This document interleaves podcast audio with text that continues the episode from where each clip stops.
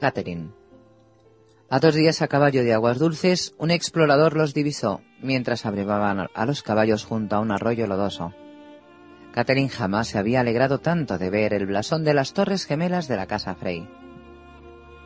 Le pidió que la llevara a ver a su tío, pero la respuesta no fue la que esperaba. El pez negro ha partido hacia el oeste con el rey, mi señora. Martín Ríos está al mando de los exploradores en su lugar. Comprendo. Había conocido a Ríos en Los Gemelos.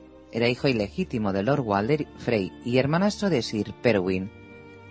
No la sorprendió enterarse de que Rob había atacado el corazón del poderío de los Lannister. Era evidente que aquello era lo que tenía planeado cuando la envió para pactar con Renly. ¿Dónde está ahora Ríos? Su campamento se encuentra a dos horas a caballo, mi señora. Llévanos con él, ordenó. Brienne la ayudó a montar de nuevo y de inmediato se pusieron en marcha. ¿Venís de Puente Amargo, mi señora? preguntó el explorador. No, no se había atrevido. Tras la muerte de Renly, Catherine no estaba segura de qué tipo de recibimiento les dispersarían la joven viuda y sus protectores. Por tanto, optó por regresar por el centro mismo de la guerra, a través de las fértiles tierras ribereñas que la furia de los Lannister había transformado en un desierto ennegrecido, y cada noche sus exploradores regresaban con noticias que la ponían enferma. Lord Renly ha sido asesinado, añadió. Teníamos la esperanza de que fuera una mentira de los Lannister o... Ojalá fuera así. ¿Mi hermano está al mando en Aguas Dulces? Sí, mi señora. Su Alteza dejó a Sir Edmure para que defendiera Aguas Dulces y le cubriera la retaguardia. Que los dioses le den fuerzas para hacerlo, pensó Catherine, y también la sabiduría necesaria.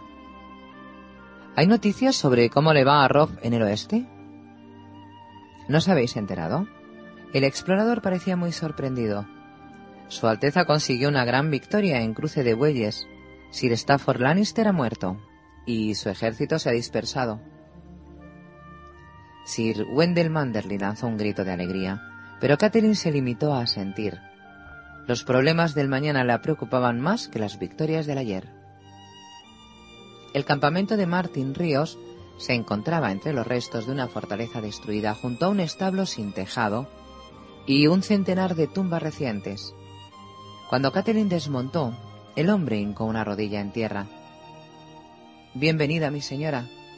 Vuestro hermano nos ha encomendado la misión de esperar a vuestro grupo y escoltaros hasta Aguas Dulces tan pronto como fuera posible. A Catherine no le gustó lo que aquello parecía implicar. ¿Se trata de mi padre? No, mi señora. El estado de Lord Hoster no ha cambiado. Ríos era un hombretón rubicundo, sin apenas parecido físico con sus hermanos. Pero teníamos miedo de que os tropezarais con exploradores de los Lannister. Lord Tywin ha partido de Harrenhal y avanza hacia el oeste con todo su poderío. Levantaos, dijo a Ríos con el ceño fruncido, que los dioses los ayudaran a todos. Stannis Baratheon tampoco tardaría en avanzar. ¿Cuánto falta para que Lord Tywin caiga sobre nosotros? Tres días, tal vez cuatro, no se puede decir. Tenemos vigías en todos los caminos, pero será mejor que no nos demoremos. Y no se demoraron. Ríos levantó el campamento con presteza, montó a caballo junto a ella y se volvieron a poner en marcha. El grupo se componía ya de unos cincuenta hombres que cabalgaban bajo los estandartes del lobo huargo, la trucha saltadora y las torres gemelas.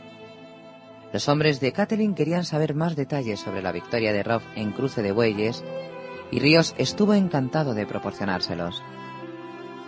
Hay un bardo que ha llegado a Aguas Dulces. Se hace llamar Rimon de las Rimas y ha compuesto una canción que cuenta la batalla. Seguro que la podréis escuchar esta noche, mi señora. Rimon la ha titulado Lobo en la noche.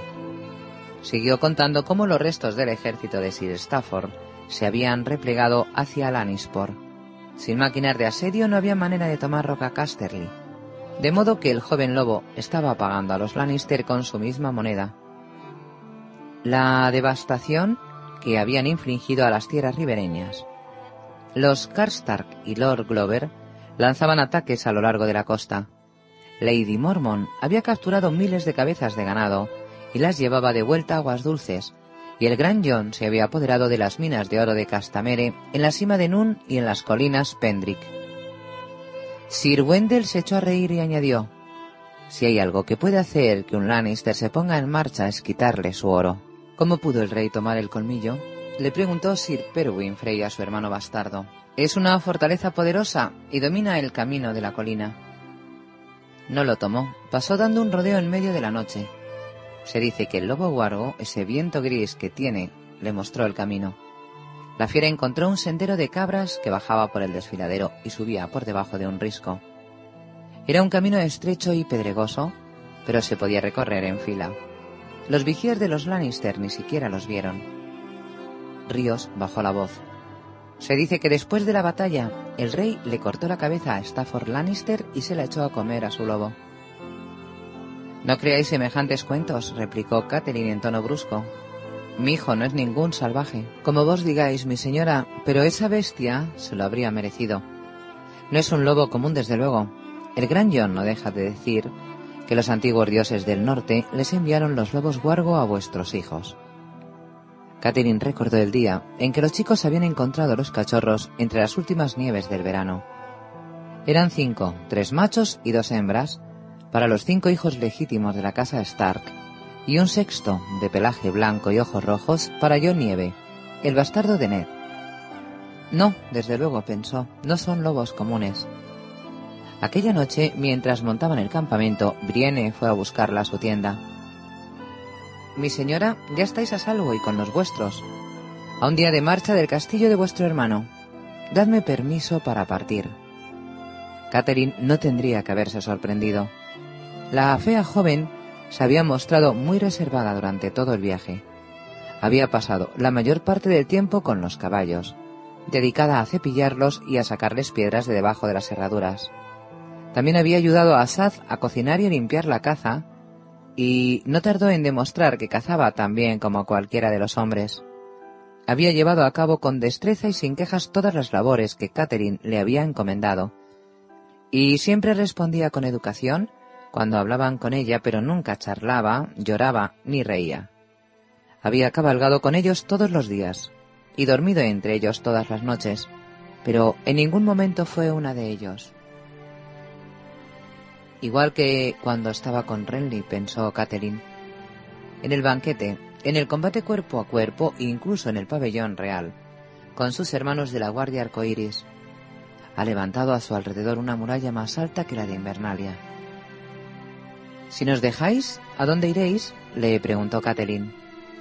Volveré atrás, dijo Brienne, a Bastión de Tormentas. Sola. No era una pregunta.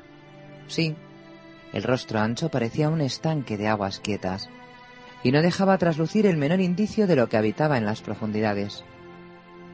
¿Tenéis intención de matar a Stannis? Hice un juramento. Brienne cerró los dedos gruesos y encallecidos en torno al puño de la espada. La espada que había pertenecido a Renly. Lo repetí tres veces. Vos me oísteis. Cierto, asintió Catherine. Sabía que la joven había conservado la capa arcoiris cuando tiró el resto de sus ropas manchadas de sangre. Las cosas de Brienne se habían quedado en el campamento cuando huyeron y se había visto obligada a vestirse con piezas dispares que le había proporcionado Sir Wendell, el único del grupo con ropas de un tamaño adecuado al de ella. Y estoy de acuerdo en que hay que mantener los juramentos, pero Stannis está rodeado por un gran ejército y tiene guardias que velan por él. No temo a sus guardias, Valgo tanto como cualquiera de ellos. No debí huir de allí. ¿Es eso lo que os preocupa? ¿Que algún idiota os llame cobarde? Suspiró. La muerte de Renly no fue culpa vuestra. Lo servisteis con valor, pero si lo que buscáis es seguirlo a la tumba, no le serviréis de nada a nadie. Extendió una mano para proporcionarle el consuelo de una caricia. Ya sé que es muy duro. Nadie lo sabe, la interrumpió Brienne sacudiéndose su mano. Os equivocáis, replicó Catherine con aspereza. Cada mañana, nada más despertar, recuerdo que Ned ya no está conmigo. No soy hábil con la espada, pero eso no quiere decir que no sueñe con cabalgar hasta desembarco del rey, ponerle las manos en el cuello, hacerse y Lannister y apretar su cuello blanco hasta que se le ponga la cara negra. Brienne la Bella alzó los ojos, su único rasgo bello de verdad. Si eso es lo que soñáis, ¿por qué queréis retenerme? ¿Es por lo que dijo Stannis en aquella reunión? ¿Es por eso? Catherine contempló el campamento. Dos hombres montaban guardia con lanzas en las manos. Me enseñaron que los hombres buenos deben combatir el mal en este mundo, y la muerte de Renly fue un acto de maldad inenarrable. Pero también me enseñaron que a los reyes los hacen los dioses, no las espadas de los hombres. Si Stannis es nuestro soberano legítimo, no lo es, tampoco lo fue Robert. Eso lo dijo hasta Renly. Jaime Lannister asesinó al rey legítimo después de que Robert matara a su heredero en el tridente. ¿Dónde estaban los dioses entonces? A los dioses no les importan los hombres, igual que los reyes no les importan los campesinos. A un buen rey sí le importan. Lord Renly, Su Alteza, él sí habría sido un buen rey, mi señora.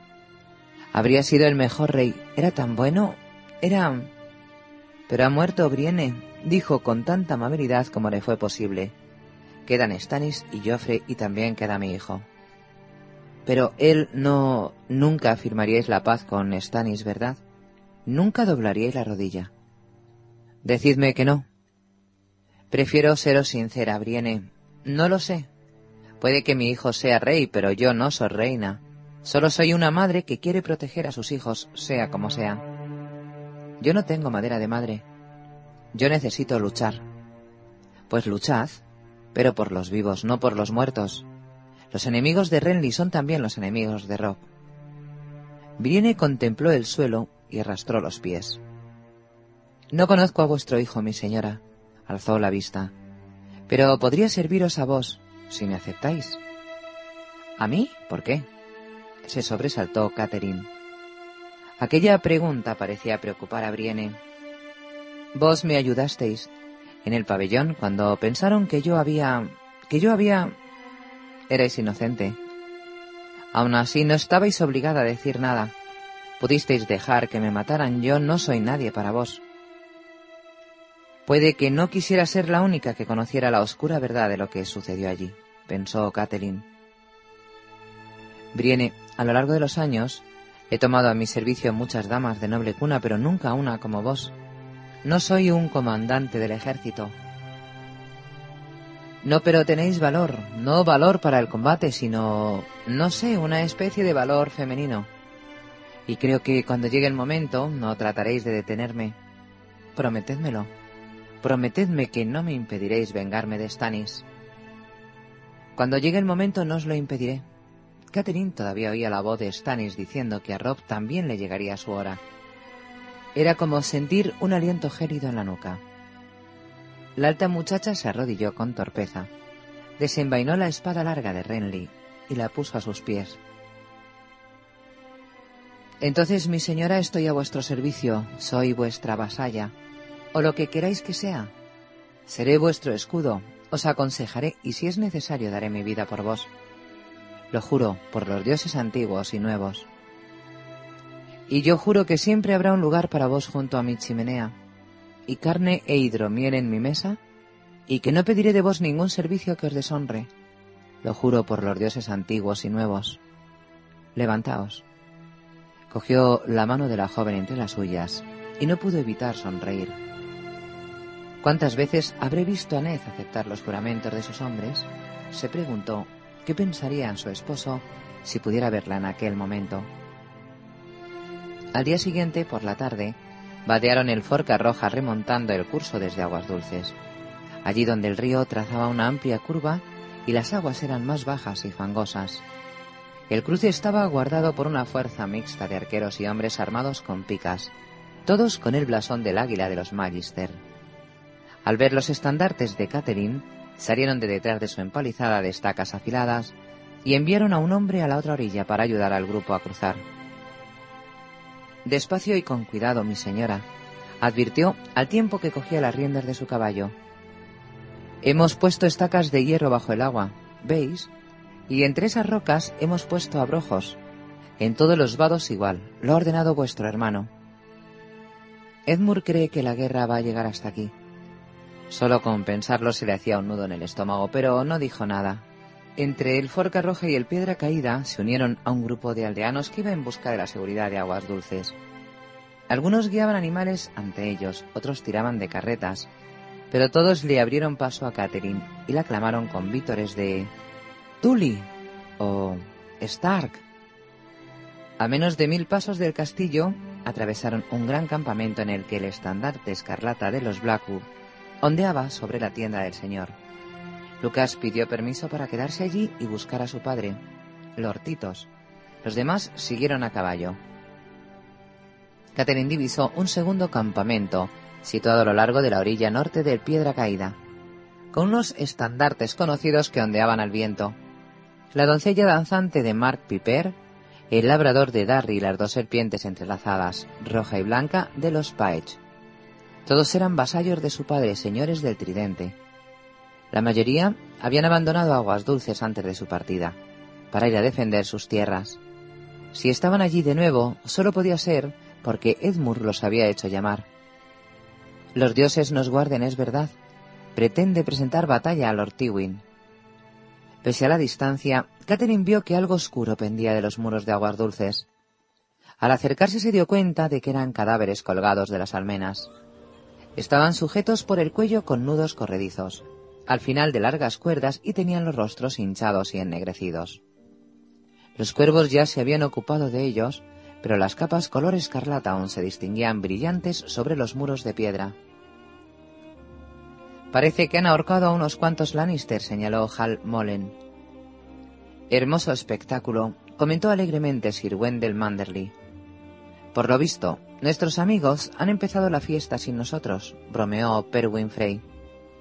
Los demás echaron a reír, todos menos Brienne, que alzó la vista para contemplar la hilera de cadáveres sin pestañear y no sonrió ni dijo nada. Si han matado al matarreyes, mis hijas también se pueden dar por muertas. Catherine espoleó al caballo para ponerlo a medio galope. Hal Mullen y Robin Flynn la adelantaron al galope, lanzando gritos de saludo a la caseta de la guardia. Sin duda, los guardias de las murallas habían visto sus estandartes hacía ya rato porque al acercarse se encontraron el rastrillo levantado. Edmur salió a caballo para recibirla, acompañado por tres de los hombres juramentados de su padre. El barrigón Sir Desmond Grill, maestro de armas, Uterides Wine, el mayordomo, y Sir Robin Rigger, el corpulento y calvo capitán de la Guardia de Aguas Dulces. Los tres eran más o menos de la edad de Lord Hoster y habían pasado la vida al servicio de su padre. Son viejos, comprendió Catherine. Edmure vestía una capa azul y roja sobre una túnica en la que llevaba bordado un pez plateado. Por su aspecto no se había afeitado desde que Catherine partiera hacia el sur. Su barba era una mata salvaje. Cat, cuánto me alegro de que hayas vuelto sana y salva. Cuando nos enteramos de la muerte de Renly, temimos por tu vida, y Lord Tywin también se ha puesto en marcha. Eso me han dicho, ¿Cómo se encuentra nuestro padre? Un día parece que se recupera y al siguiente sacudió la cabeza. Ha preguntado por ti, no he sabido qué decirle. Iré a verlo enseguida, prometió. ¿Ha llegado alguna noticia de Bastión de Tormentas después de la muerte de Renly? ¿Y de Puente Amargo? No se podían enviar cuervos a los que estaban de viaje, y Catherine ansiaba saber qué había sucedido tras su partida. De Puente Amargo no ha llegado nada, de Bastión de Tormentas, tres pájaros. Los envía a su castellano Sir Corna y Penros, los tres con la misma súplica. Stannis lo ha rodeado por tierra y mar. Le ofrece su alianza al rey que rompa el asedio. Dice que teme por el chico. ¿A qué chico se referirá? ¿Lo sabes tú? A Edric Tormenta, el hijo bastardo de Robert, les dijo Brienne. Edmure la miró con curiosidad. Stannis ha jurado que la guarnición podrá marcharse libre y sin sufrir daño alguno siempre y cuando rinda el castillo antes de quince días y le entregue al chico, pero Sir Cornay se niega. Lo arriesga todo por un niño bastardo que ni siquiera lleva su sangre, pensó Catherine. ¿Le has enviado alguna respuesta? ¿Para qué? Dijo Edmure con un gesto de negación. Si no podemos ofrecerle ayuda ni esperanza. Además, Stannis no es nuestro enemigo. Mi señora, intervino Sir Robin Rigger, ¿Podéis contarnos cómo murió Lord Renly? Nos han llegado historias muy extrañas. Es cierto, Kat, dijo su hermano. Hay quien dice que a Renly lo mataste tú. Otros aseguran que fue una mujer sureña. No pudo evitar mirar en dirección a Brienne. Mi rey fue asesinado, dijo la chica con voz tranquila. Y no por Lady Catherine. Lo juro por mi espada, por los dioses antiguos y nuevos. Os presento a Brienne de Tar, hija de Lord Selwyn, el lucero de la tarde, les dijo Catherine. Servía en la guardia arcoíris de Renly. Brienne, tengo el honor de presentaros a mi hermano, Sir Edmure Tully, heredero de Aguas Dulces. A su mayordomo, Uterides Wine, a Sir Robin Rigger y a Sir Desmond Grell. Es un honor, dijo Sir Desmond. Los demás dijeron lo mismo. La joven se sonrojó. Hasta aquella cortesía habitual la sonrojaba. Si Edmure pensó que era una dama bien extraña, al menos tuvo la elegancia de no decirlo. Brienne estaba con Renly cuando fue asesinado igual que yo, dijo Catherine, pero no tuvimos nada que ver con su muerte. No quería hablar de la sombra allí, con tantos hombres alrededor, de manera que señaló los cadáveres de las murallas. ¿Quiénes son esos hombres que habéis ahorcado? Vinieron con Sircreos, respondió con incomodidad Edmure, alzando la vista. Cuando nos trajo la respuesta de la reina a vuestra oferta de paz. ¿Habéis matado a unos emisarios? Catherine estaba conmocionada. Eran falsos emisarios, replicó Edmure. Me dieron su palabra de que venían en son de paz y entregaron las armas, de manera que los dejé libres dentro del castillo, y durante tres noches comieron carne y bebieron hidromiel en mi mesa. La cuarta noche intentaron liberar al matarreyes. Señaló a uno. Ese gigantón mató a dos guardias con las manos, los cogió por el cuello y les estampó los cráneos, el uno contra el otro.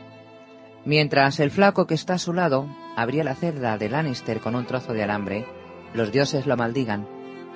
El del final debía de ser una especie de actor. Imitó mi voz para ordenar que abrieran la puerta del río. Los tres guardias lo juran. Enger, Delp y Leu el Largo. Si te digo la verdad, su voz no se parecía en nada a la mía, pero esos tres zopencos estaban levantando el rastrillo. Catherine sospechaba que aquello era obra del gnomo. Apestaba la misma astucia de la que había hecho gala en el nido de águilas. En otros tiempos habría dicho que Tyrion era el menos peligroso de los Lannister. Ya no estaba tan segura. ¿Cómo los atrapaste? Eh, pues dio la casualidad de que yo no estaba en el castillo. Había cruzado el piedra caída para... Mm, para ir de putas o con alguna mujer. Sigue contándome. Faltaba más o menos una hora para el amanecer. Continuó Edmure con las mejillas tan rojas como la barba. Y yo regresaba al castillo en ese momento. Lev el Largo vio mi bote, me reconoció y por fin se paró a pensar en quién estaba abajo gritando órdenes y dio la alarma. Dime que volvisteis a capturar al Matarreyes. Sí, pero no fue fácil. Jaime se apoderó de una espada, mató a Pul Penford y a Miles, el escudero de Sir Desmond, y también hirió a Del. Está tan grave que el maestre Biman teme que muera pronto. Fue una carnicería. En cuanto oyeron el sonido del acero, otros capas rojas corrieron a ayudarlo, aun sin armas. A esos los colgué junto a los cuatro que lo liberaron, y a los demás los tengo en las mazmorras. Igual que Jaime. Ese no volverá a escapar. Esta vez lo he metido en una celda oscura, encadenado a la pared de pies y manos. ¿Y Cleos Frey? Jura que no sabía nada del plan. ¿Quién sabe? Es mitad Lannister, mitad Frey y mentiroso integral. Lo he encerrado en la celda de la torre donde teníamos a Jaime hasta ahora, Dices que han traído otra oferta de paz. Mm, si se la puede llamar así, te va a gustar tan poco como a mí, seguro. ¿Y no hay esperanza de que recibamos ayuda del sur? Lady Stark preguntó Uterides Wayne, el mayordomo de su padre. ¿Esa acusación de incesto? Lord Tywin no se va a tomar esa ofensa a la ligera. Querrá limpiar esa mancha en el nombre de su hija con la sangre de su acusador. Lord Stannis tiene que comprenderlo. No le queda otra opción que hacer causa común con nosotros. Stannis ha hecho causa común con un poder muy superior y más oscuro. Ya hablaremos más tarde de esos temas. Catherine recorrió el puente levadizo y dejó atrás la macabra hilera de Lannister muertos. El caballo de su hermano trotó junto a ella. Cuando llegaron al bullicio del patio de aguas dulces, un niño desnudo se cruzó gateando en el paso de los caballos. Catherine tiró de las riendas con energía para no arrollarlo y miró a su alrededor con desaliento. Habían dejado entrar en el castillo a cientos de campesinos, a los que se había dado permiso para erigir refugios rudimentarios contra los muros. Había niños descalzos por doquier y el patio estaba lleno de vacas, ovejas y pollos. ¿Quiénes son estos? Mi pueblo, respondió Edmure. Tenían miedo. Solo a mi querido hermano se le ocurriría llenar el castillo de bocas inútiles cuando están a punto de asediarnos. Catherine sabía que tenía el corazón blando y a veces pensaba que tenía la cabeza más blanda todavía. Aquello hacía que lo quisiera más, pero en algunos momentos... ¿Se le puede enviar un cuervo a Rob? Está en campo abierto, mi señora, respondió Sir Desmond. No hay manera de que los pájaros lo encuentren. Uterides Wayne carraspeó. Antes de partir, el joven rey nos dejó instrucciones para que os enviáramos a los gemelos en cuanto volvierais, Lady Stark. Quiere que conozcáis a las hijas de Lord Walder para ayudarlo a elegir una esposa cuando llegue el momento adecuado. Te proporcionaremos caballos descansados y provisiones, le prometió su hermano.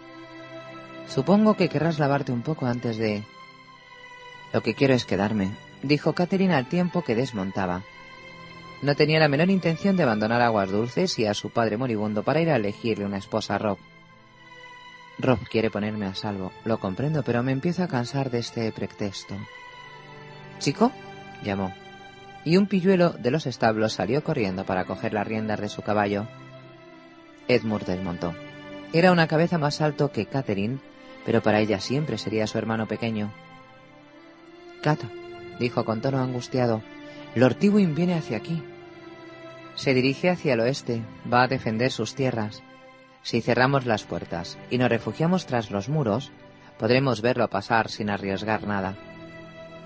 Estas tierras son de los Tully, declaró Edmure. Si Tywin Lannister piensa cruzarlas sin pagarlo con sangre, le voy a dar una buena lección. ¿La misma lección que le enseñaste a su hijo? Su hermano a veces era tan testarudo como una roca del río, sobre todo si le tocaba el orgullo. Pero ninguno de los dos podía olvidar cómo Sir Jaime había destrozado el ejército de Edmure la última vez que se enfrentaron en combate. No tenemos nada que ganar, pero sí mucho que perder si nos enfrentamos a Lord Tywin en combate abierto, dijo Catherine con tacto. No creo que el patio sea el lugar idóneo para discutir mis planes de batalla. Como prefieras. ¿A dónde vamos? El rostro de su hermano se ensombreció. Durante un momento pensó que iba a gritarle airado. Si te empeñas al bosque de dioses, dijo al final. Lo siguió por una galería hasta la puerta del bosque de dioses. La ira de Edmure siempre había sido un sentimiento malhumorado, osco. Catherine sentía haberle hecho daño, pero era un asunto demasiado importante para que se preocupara por el orgullo herido de su hermano. En cuanto estuvieron a solas entre los árboles, Edmure se volvió hacia ella. No tiene fuerzas suficientes para enfrentarse a Lord Lannister en combate, le dijo ella sin miramientos. Una vez reúna a todos mis hombres, tendré ocho mil soldados de infantería y tres mil de caballería, dijo Edmure. Lo que significa que Lord Tywin tendrá el doble que tú. Rob ganó sus batallas en circunstancias aún peores, replicó Edmure. Y tengo un plan, te estás olvidando de Ross Bolton. Lord Tywin lo derrotó en el Forca Verde, pero no consiguió su objetivo. Cuando Lord Tywin fue a Harrenhal, Bolton tomó el vado rubí y las encrucijadas. Tiene diez mil hombres. Le he enviado un mensaje a Helman Tallar para que se reúna con la guarnición que Rob dejó en los gemelos. Edmure. Rob dejó allí a esos hombres para defender los gemelos y asegurarse de que Lord Walder sigue leal a nosotros. No es leal, dijo Edmure con testarudez. Los Frey lucharon con valor en el bosque susurrante y tenemos entendido que el anciano Sir Stibron murió en cruce de bueyes. Sir Rayman, Walder el Negro y los demás están con Rob en el oeste. Martin nos ha prestado un servicio excelente como explorador y Sir Perwin te llevó sana y salva hasta Renly y te ha traído de vuelta. Por los dioses, ¿qué más les podemos pedir? Rob está prometido con una de las hijas de Lord Walder y Ross Bolton se ha casado con otra, según me han dicho. ¿Y acaso no te ha llevado a dos de sus nietos como pupilos a Invernalia? Si es necesario, es fácil transformar a un pupilo en rehén. Catherine no sabía nada de la muerte de Sir Stibron ni del matrimonio de Bolton. Pues si tenemos dos rehenes, razón de más para que Lord Walder no se atreva a traicionarnos. Bolton necesita a los hombres de Frey y también Sir Hellman. Le he ordenado que vuelva a tomar Harrenhal. Va a correr mucha sangre. Sí, pero cuando caiga el castillo, Lord Tywin no tendrá a dónde retirarse. Los soldados que he reclutado defenderán los vados del Forca Roja para evitar que crucen. Si intenta atacar a través del río, acabará igual que Raegar cuando trató de cruzar el tridente. Si se queda allí, estará atrapado entre aguas dulces y Harrenhal, y cuando Rob vuelva del oeste acabaremos con él, de una vez por todas. La voz de su hermano estaba impregnada de confianza arrolladora. Pero Catherine empezaba a desear que Rob no se hubiera llevado hacia el oeste a su tío Brinden. El pez negro era veterano de cien batallas. Edmure solo era veterano de una y él había perdido. Es un buen plan, concluyó él. Lo dice Lord Titos y también Lord Jonos.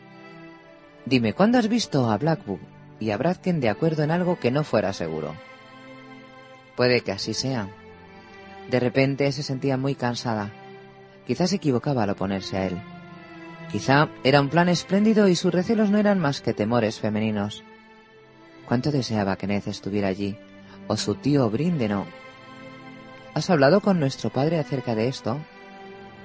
No se encuentra en situación de sopesar estrategias. Hace dos días estaba haciendo planes para tu matrimonio con Brandon Stark. Si no me crees, ve a verlo tú misma. Este plan funcionará, Kat, te lo aseguro. Eso espero, Edmund, de verdad.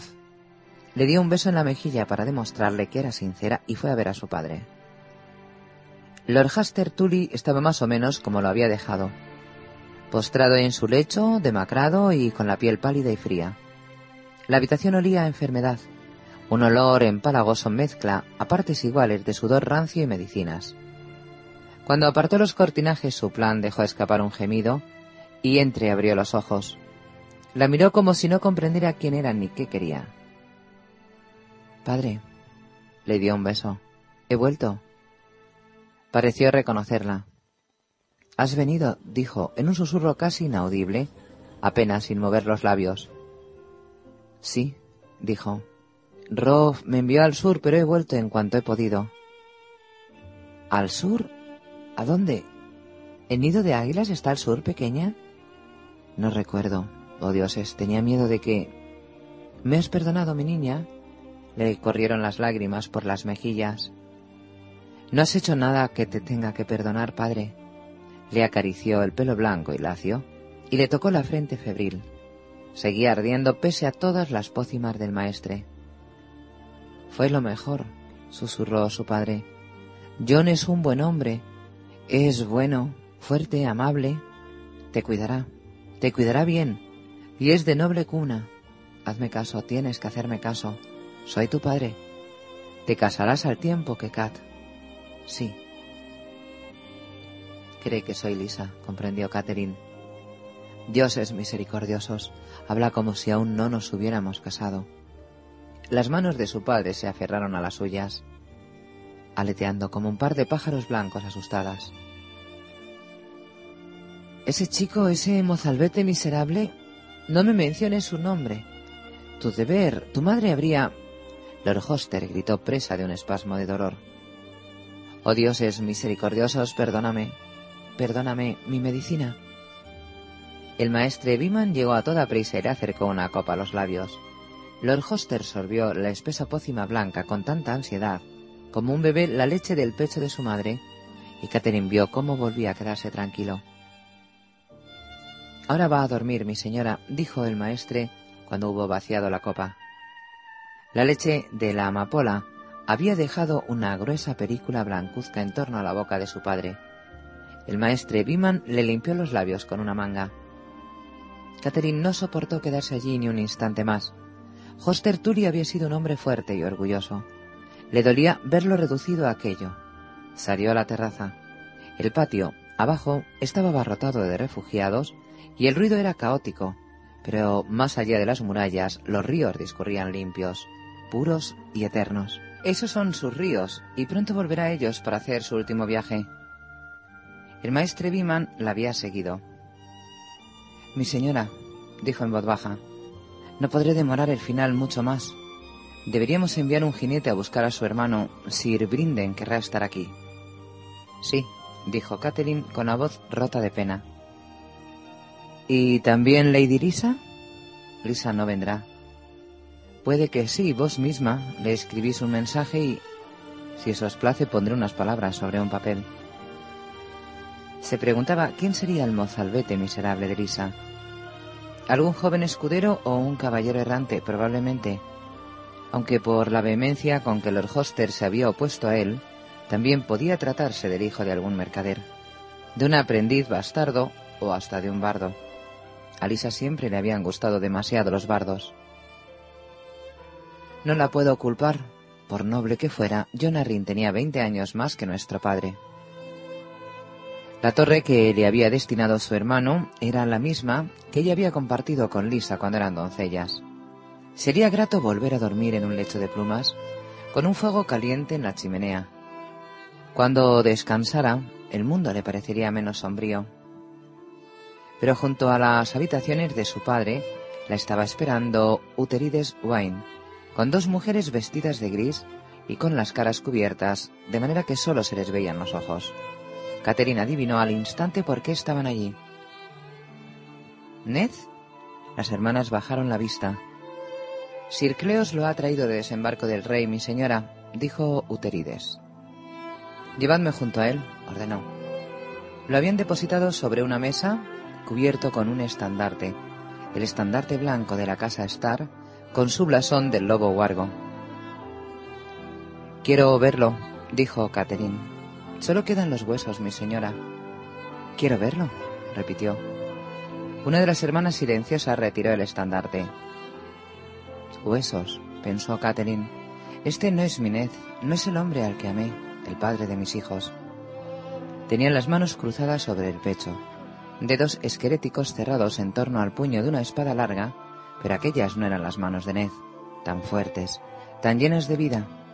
Habían vestido los huesos con el jubón de Ned, el de hermoso terciopelo blanco con el lobo huargo bordado sobre el corazón, pero no quedaba nada de la carne cálida sobre la que había recostado la cabeza tantas y tantas noches, ni de los brazos que la habían estrechado. La cabeza volvía a estar unida al cuerpo con alambre de plata, pero todos los cráneos se parecían, y en aquellas órbitas vacías no encontró ni rastro de los ojos gris oscuro de su señor. Unos ojos que podían ser suaves como la niebla o duros como la piedra. Los ojos se los echaron a los cuervos, recordó. Esa no es su espada, dijo Catherine, apartándose. No nos han devuelto a hielo, mi señora, dijo Uterides. Solo los huesos de Lord Eddard. Me imagino que tendría que darle las gracias a la reina. Dádselas al gnomo, mi señora. Fue cosa suya. Algún día les daré las gracias a todos ellos. Os agradezco vuestros servicios, hermanas, dijo Catherine, pero tengo que encomendaros otra tarea. Lord Eddard era un Stark y sus huesos deben reposar en Invernalia. Harán una estatua que se parezca a él, una figura de piedra que quedará sentada en la oscuridad con un lobo guargo a los pies y una espada cruzada sobre las rodillas. Aseguraos de que las hermanas tengan caballos descansados y cualquier otra cosa que necesiten para el viaje, le dijo a Autorides Wayne. Bajó la vista hacia los huesos, todo lo que le quedaba de su señor, de su amado. Y ahora, dejadme a solas. Esta noche quiero estar a solas con Ned. Las mujeres de gris inclinaron la cabeza. Las hermanas silenciosas no hablan con los vivos, pensó Catherine con la mente entumecida. Pero hay quien dice que pueden hablar con los muertos. Cuánto las envidiaba.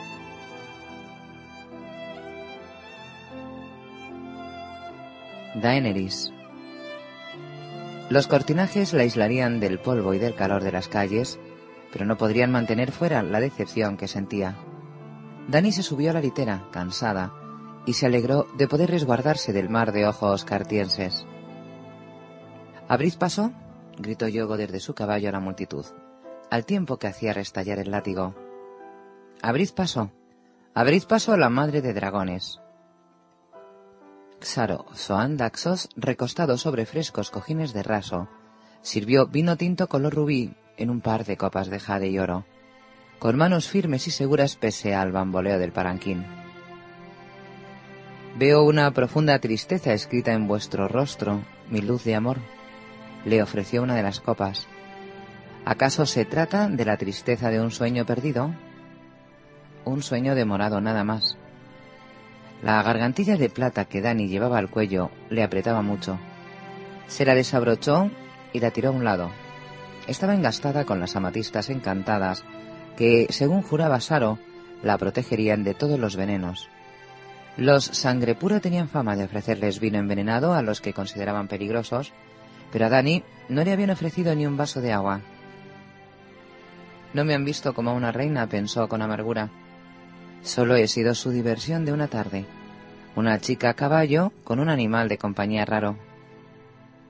Cuando Dani extendió una mano para coger el vino, Raigal siseó y le clavó las afiladas garras negras en el hombro desnudo. Ella hizo una mueca y se cambió el dragón de hombro para que estuviera posado sobre el vestido y no sobre la piel. Iba ataviada según las costumbres cartienses.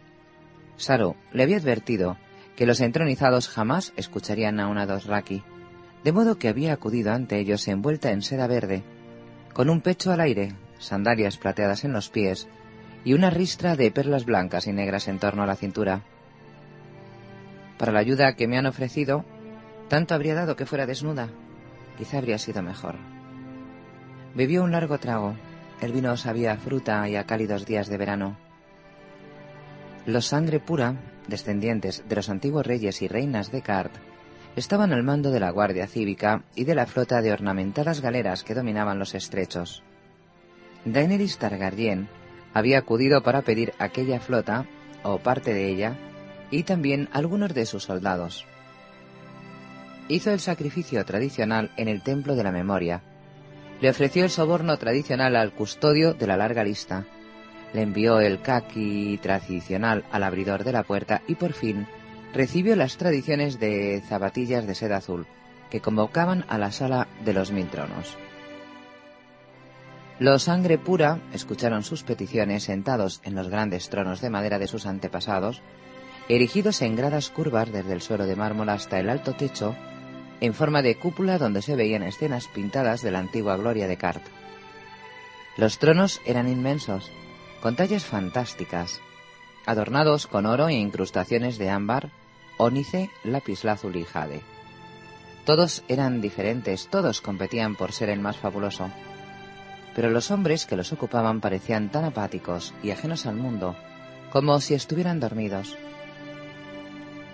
Me han oído, pensó, pero no me han escuchado. No les importaba nada. Son hombres de leche, sí. Jamás tuvieron intención de ayudarme. Me han recibido porque sentían curiosidad. Me han recibido porque se aburrían, y el dragón que llevaba al hombro les interesaba más que yo. Contadme las palabras de los sangre pura, pidió Sarosoan Daxos. Contadme qué han dicho que tanto entristece a la reina de mi corazón. Han dicho que no. El vino sabía a granadas y a cálidos días veraniegos. Con gran cortesía, eso sí, pero pese a las palabras hermosas, la respuesta seguía siendo no. ¿Los habéis adulado? Sin pudor. ¿Habéis llorado? La sangre del dragón no llora, replicó Testaruda. Deberíais haber llorado, dijo Saro con un suspiro. Los cartienses lloraban a menudo y con facilidad. Se consideraba propio de hombres civilizados. ¿Y los hombres que sobornamos, qué dijeron? Matos no ha dicho nada. Wendelo ha alabado mi manera de expresarme. El exquisito me ha rechazado igual que todos, pero luego ha llorado. Ah, los cartienses, qué gente desleal. Saro no era un sangre pura, pero le había indicado a quiénes debía sobornar y cuánto debía ofrecerles. Llorad, llorad por la traición de los hombres. Dani habría llorado más bien por su oro. Con el oro que les había entregado a Matos Mayarawan, Wendelo, Cardet y Egon Emeros, el exquisito, habría podido comprar un barco o contratar a una veintena de mercenarios. ¿Y si envío a Sir Yorak a exigir que me devuelvan mis regalos? preguntó. ¿Y si una noche viene un hombre pesaroso a mi palacio y os mata mientras dormís? Los hombres pesarosos eran un antiquísimo y sagrado gremio de asesinos, llamado así porque sus miembros siempre susurraban Lo siento mucho a sus víctimas antes de matarlas. Los cartienses eran ante todo educados. Hay un sabio refrán que dice que es más fácil ordeñar a la vaca de piedra de faros que sacarle oro a un sangre pura. Dani no sabía dónde estaba Faros, pero le daba la sensación de que Cart estaba lleno de vacas de piedra. Los príncipes mercaderes, que se habían enriquecido hasta lo inimaginable gracias al comercio entre los mares, se dividían en tres facciones celosas entre sí. El antiguo gremio de especieros, la hermandad de la turmalina y los trece, entre los que se contaba Saro. Las tres competían entre ellas por el predominio y las tres mantenían un enfrentamiento eterno con la sangre pura. Y como una sombra siniestra por encima de todos estaban los brujos, con sus labios azules y aquellos poderes temibles que pocos habían visto, pero todos temían. Sin Saro no habría sabido ni qué hacer. El oro que había desperdiciado para abrir las puertas de la sala de los mil tronos era, en su mayor parte, producto de la generosidad y el ingenio del mercader. A medida que empezó a extenderse hacia el este el rumor de que había dragones vivos, más visitantes fueron acudiendo para comprobar si era verdad. Y Xaro Soandaxos se encargó de que tanto los poderosos como los humildes dejaran alguna ofrenda para la madre de dragones. El goteo pronto comenzó a transformarse en una inundación. Los capitanes mercantes le llevaban encajes de mir, cofrecitos de azafrán de Yitti y ámbar y vidriagón de Asai. Los mercaderes le ofrecían bolsas de monedas, los orfebres anillos y cadenas. Los flautistas tocaban para ella, los acróbatas hacían acrobacias y los malabaristas juegos malabares, mientras los tintoreros la vestían con colores que jamás había soñado. Una pareja de yogos naí la había obsequiado con uno de sus caballos a rayas blancas y negras. Una viuda le llevó la momia reseca de su marido, cubierta por una capa de hojas bañadas en plata. Se decía que los restos, como aquellos, tenían un gran poder, sobre todo si el difunto había sido hechicero, como era su caso. Y la hermandad de la turmalina le entregó una corona labrada en forma de dragón tricéfalo. Los cuerpos enroscados eran de oro amarillo, las alas, la de plata y las cabezas estaban talladas en jade, marfil y ónice. La corona fue la única ofrenda que quiso conservar. El resto lo vendió todo para reunir el oro que había desperdiciado con la sangre pura. Saro quería que vendiera también la corona. Le juraba que los trece se encargarían de que tuviera otra mucho mejor, pero Dani lo prohibió.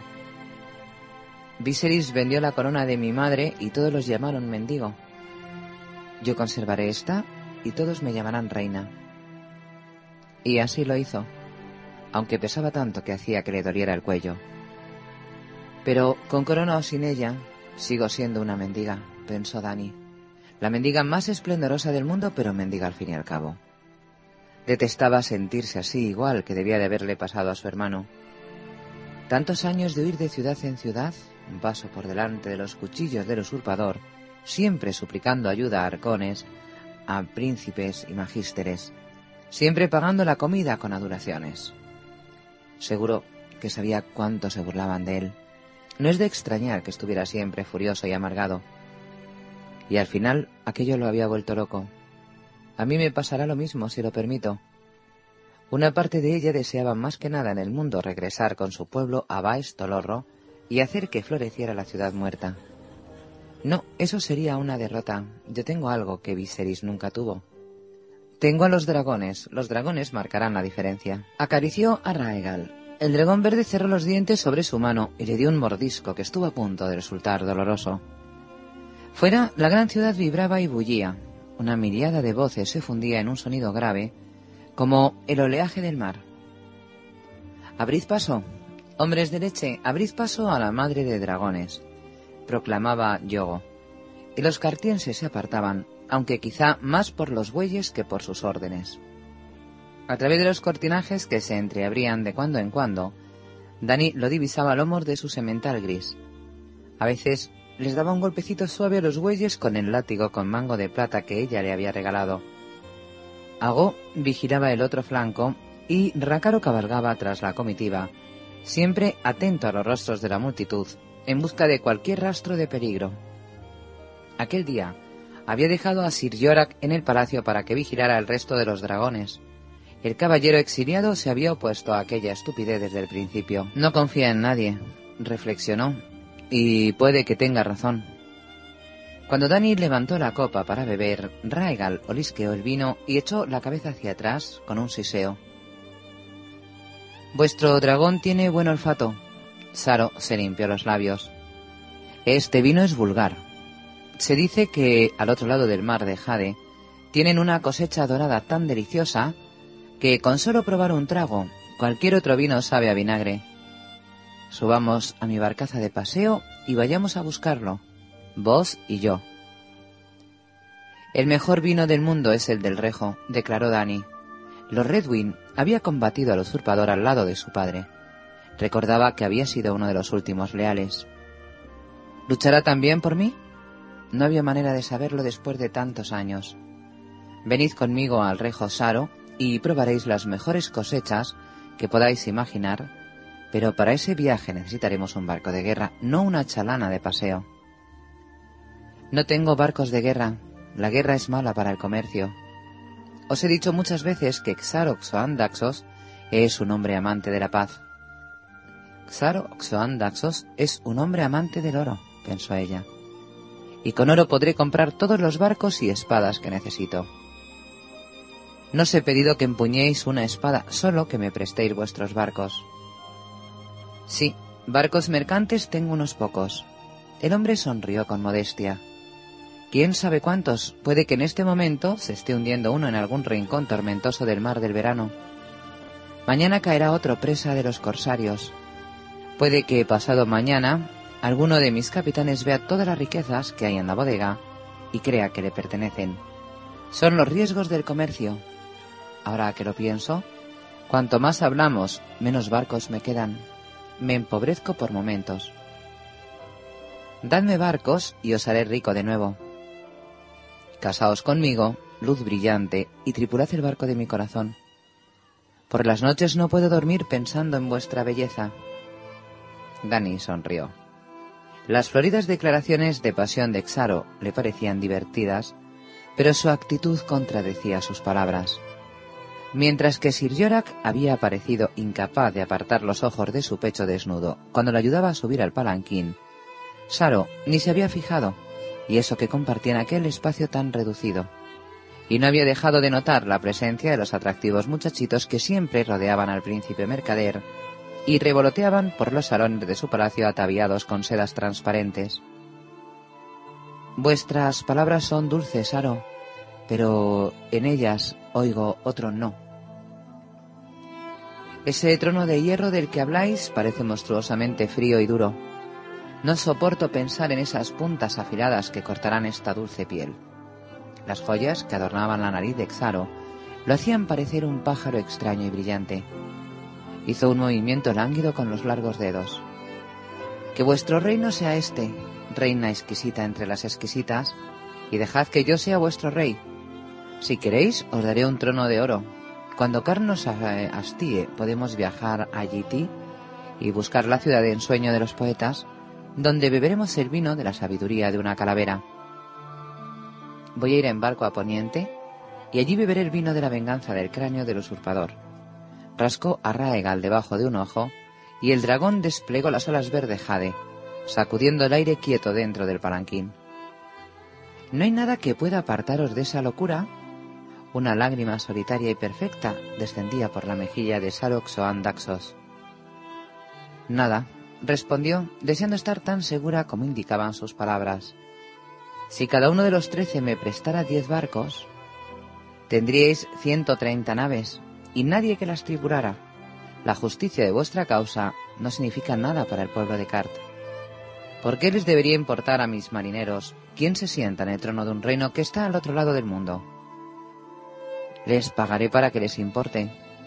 ¿Con qué moneda, dulce estrella de mi corazón? Con el oro que traen los que vienen a ver los dragones. Es posible, reconoció Saro, pero para que les importe mucho, tendréis que pagarles mucho, mucho más incluso que yo, y todo Car se burla de lo ruinoso de mi generosidad. Si los trece no me dan su ayuda, tal vez tenga que pedírsela al gremio de especieros o a la hermandad de la turmalina. Nos darán otra cosa que adoración y mentiras, dijo Saro, encogiéndose de hombros con gesto lánguido. Los especieros son hipócritas y fanfarrones, y la hermandad está llena de piratas. En ese caso tendré que escuchar el consejo de Piat Pri y acudir a los brujos. El príncipe mercader se incorporó bruscamente Piatri tiene los labios azules y se dice, y es verdad, que de los labios azules solo salen mentiras. Escuchad las palabras sabias de quien nos ama. Los brujos son criaturas malévolas que comen polvo y beben sombras. No os darán nada porque nada tienen para dar. No tendría que pedir ayuda a hechiceros si mi amigo Saros Oan Daxos me diera lo que necesito. Os he dado mi hogar y mi corazón. ¿Eso no significa nada para vos? Os he dado perfumes y granadas, monos saltarines y serpientes, pergaminos de la desaparecida Valiria, una cabeza de ídolo y una pata de serpiente. Os he dado este palanquín de ébano y oro y la pareja de bueyes que tiran de él a juego, uno blanco como el marfil y otro negro como el azabache, con incrustaciones de piedras preciosas en los cuernos. Sí, dijo Dani, pero lo que yo quería eran barcos y soldados. ¿Acaso no se ha dado un ejército a vos, la más dulce de las mujeres? Un millar de caballeros, cada uno con su brillante armadura. Las armaduras eran de oro y plata, y los caballeros de jade, berilo y ónice, de turmalina, ámbar, ópalo y amatista, todos del tamaño de su dedo meñique. Un millar de preciosos caballeros dijo, pero no de los que infunden temor en el corazón de mis enemigos y los bueyes no pueden llevarme por el agua. ¿Qué es lo que... ¿Por qué nos detenemos? Los bueyes habían aminorado la marcha de manera perceptible. Calesi la llamó Ago a través de los cortinajes del palanquín detenido. Dani se apoyó sobre un codo para asomarse. Estaban en los límites del bazar y el camino estaba bloqueado por una muralla de gente. ¿Qué miran? Es un mago de fuego, Calesi, contestó Yogo mientras retrocedía a caballo. Quiero verlo. Lo veréis. El Dothraki le ofreció la mano para ayudarla. Dani la aceptó y él la hizo para sentarla a lomos de su caballo delante de él, desde donde podía verlo todo por encima de las cabezas de la multitud. El mago de fuego había conjurado en el aire una escalerilla de llamas anaranjadas y crepitantes, que se alzaba sin apoyo alguno sobre el suelo del bazar y se tendía hacia el alto enrejado del techo.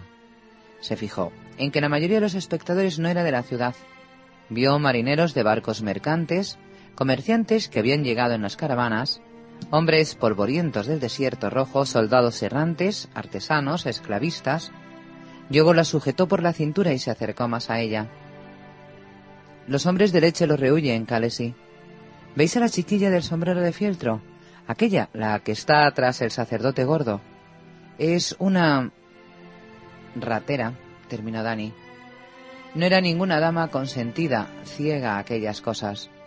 Había visto muchos rateros en las calles de las ciudades libres durante los años que había pasado con su hermano, siempre huyendo de los asesinos a sueldo del usurpador. El mago gesticulaba, hacía que las llamas subieran más y más con cada movimiento amplio de los brazos. Los espectadores inclinaban la cabeza hacia atrás para ver mejor y los rateros se movían entre el público con navajitas en la palma de las manos para cortar los cordones de las bolsas. Con una mano descargaban a los adinerados del peso de sus monedas, mientras señalaban con la otra hacia arriba. Cuando la escalera de fuego tuvo una altura de veinte varas, el mago empezó a subir por ella, ágil y rápido como un mono. Cada vez que tocaba un peldaño, éste se desvanecía sin dejar más que un jirón de humo plateado. Cuando llegó a la cima, la escalera desapareció por completo, y él también. Buen truco, comentó Yogo, admirado. No es ningún truco, dijo una mujer en la lengua común. Dani no había visto a Kaite entre la multitud, pero allí estaba, con los ojos húmedos y brillantes tras la implacable máscara de la carroja. ¿Qué queréis decir, mi señora? Hace medio año, ese hombre apenas si podía arrancar fuego del vidriagón. Tenía cierta habilidad con polvos y fuego valirio, la suficiente para distraer a la multitud mientras sus rateros trabajaban.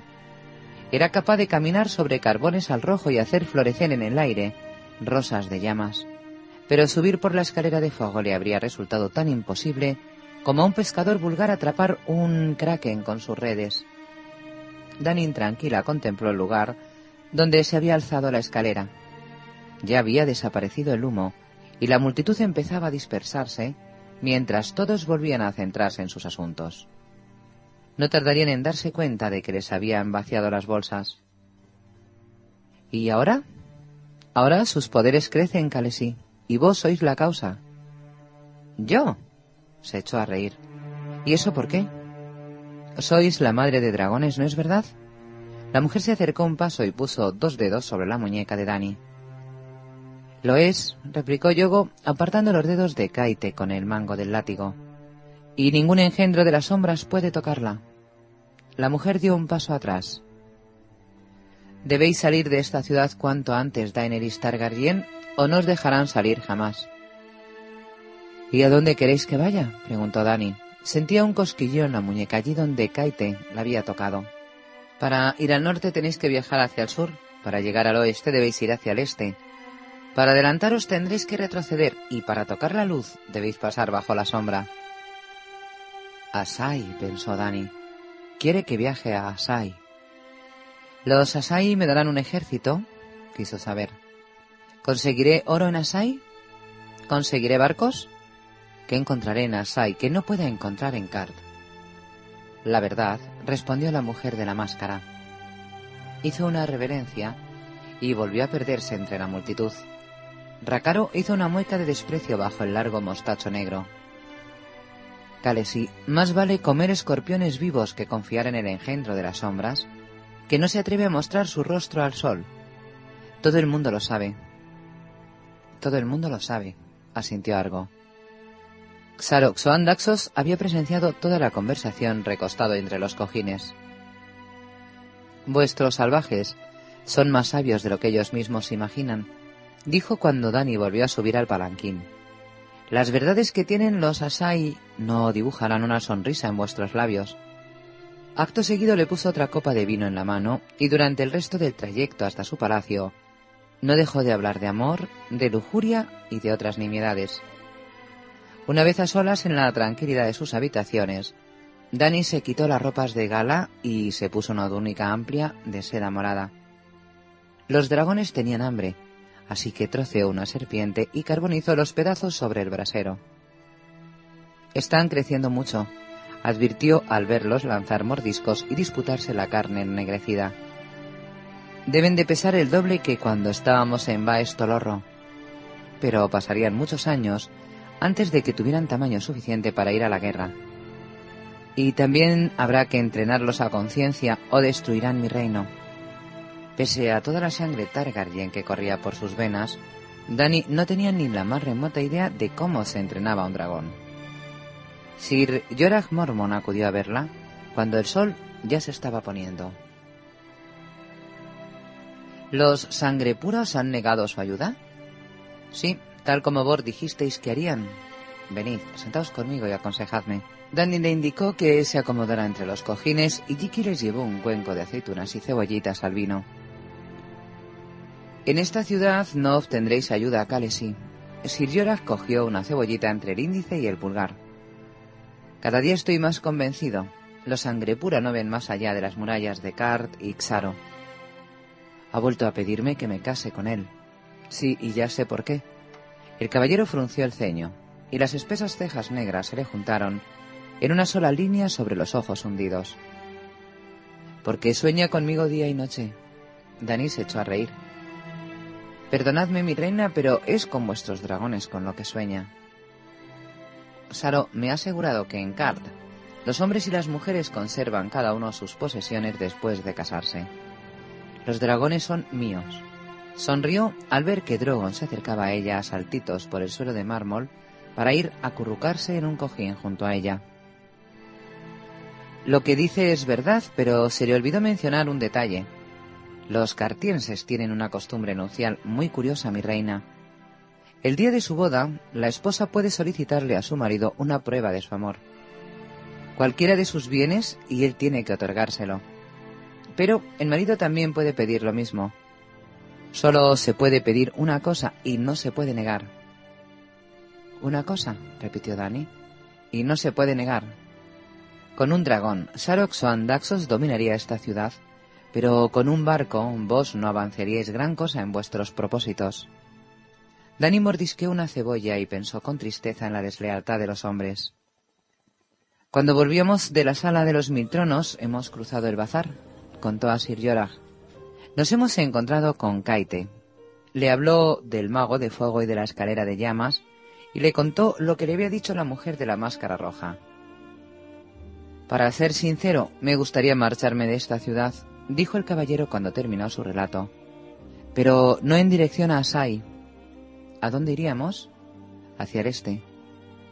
Aquí ya estoy a medio mundo de mi reino. Si avanzo más hacia el este, puede que jamás encuentre el camino de vuelta a poniente. Y si vais hacia el oeste, pondréis en peligro vuestra vida. La casa Targaryen tiene amigos en las ciudades libres, le recordó. Amigos más sinceros que Xaro o los Sangre Pura. Si os referís a Ilirio Mopatis, no estoy tan seguro. Si le ofrecen suficiente oro, Ilirio os vendería antes de lo que se vende a un esclavo. Mi hermano y yo estuvimos medio año en la casa de Ilirio como invitados. Si hubiera querido vendernos, lo habría hecho entonces. Y os vendió, dijo Sir Yorak, a Cal Drogo. Dani se sonrojó. Sabía que era verdad, pero no le había gustado que se lo dijera de aquella manera tan brusca. Ilirio nos protegió de los asesinos del usurpador y creía en la causa de mi hermano. Ilirio no cree en más causa que en la causa de Ilirio. Los glotones suelen ser codiciosos y los magísteres taimados. Ilirio Mopatis es ambas cosas. ¿Qué sabéis de él en realidad? Sé que me regaló los huevos de dragón. Sir Yorah dejó escapar un bufido. Si hubiera sabido que podían abrirse, él mismo los habría empollado. De eso no me cabe duda, Sir. Dani sonreía muy a su pesar.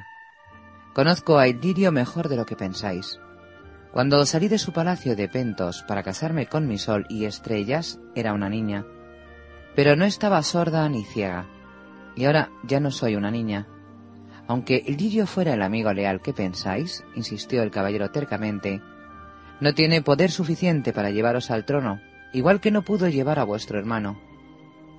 Es rico, replicó ella. Puede que no tanto como Saro, pero sí lo suficiente para alquilar barcos y hombres para mi causa. Los mercenarios son útiles en ocasiones, reconoció Sir Yorah, pero no podréis reconquistar el trono de vuestro padre con la chusma de las ciudades libres. Nada une más un reino desmembrado que ver un ejército invasor en su territorio. Soy su reina legítima, protestó Dani.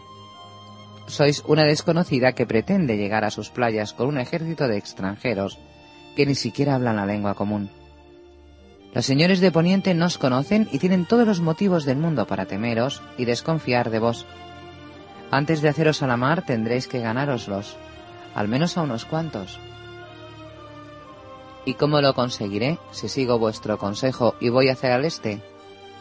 El caballero se comió una aceituna y escupió el hueso en la palma de la mano.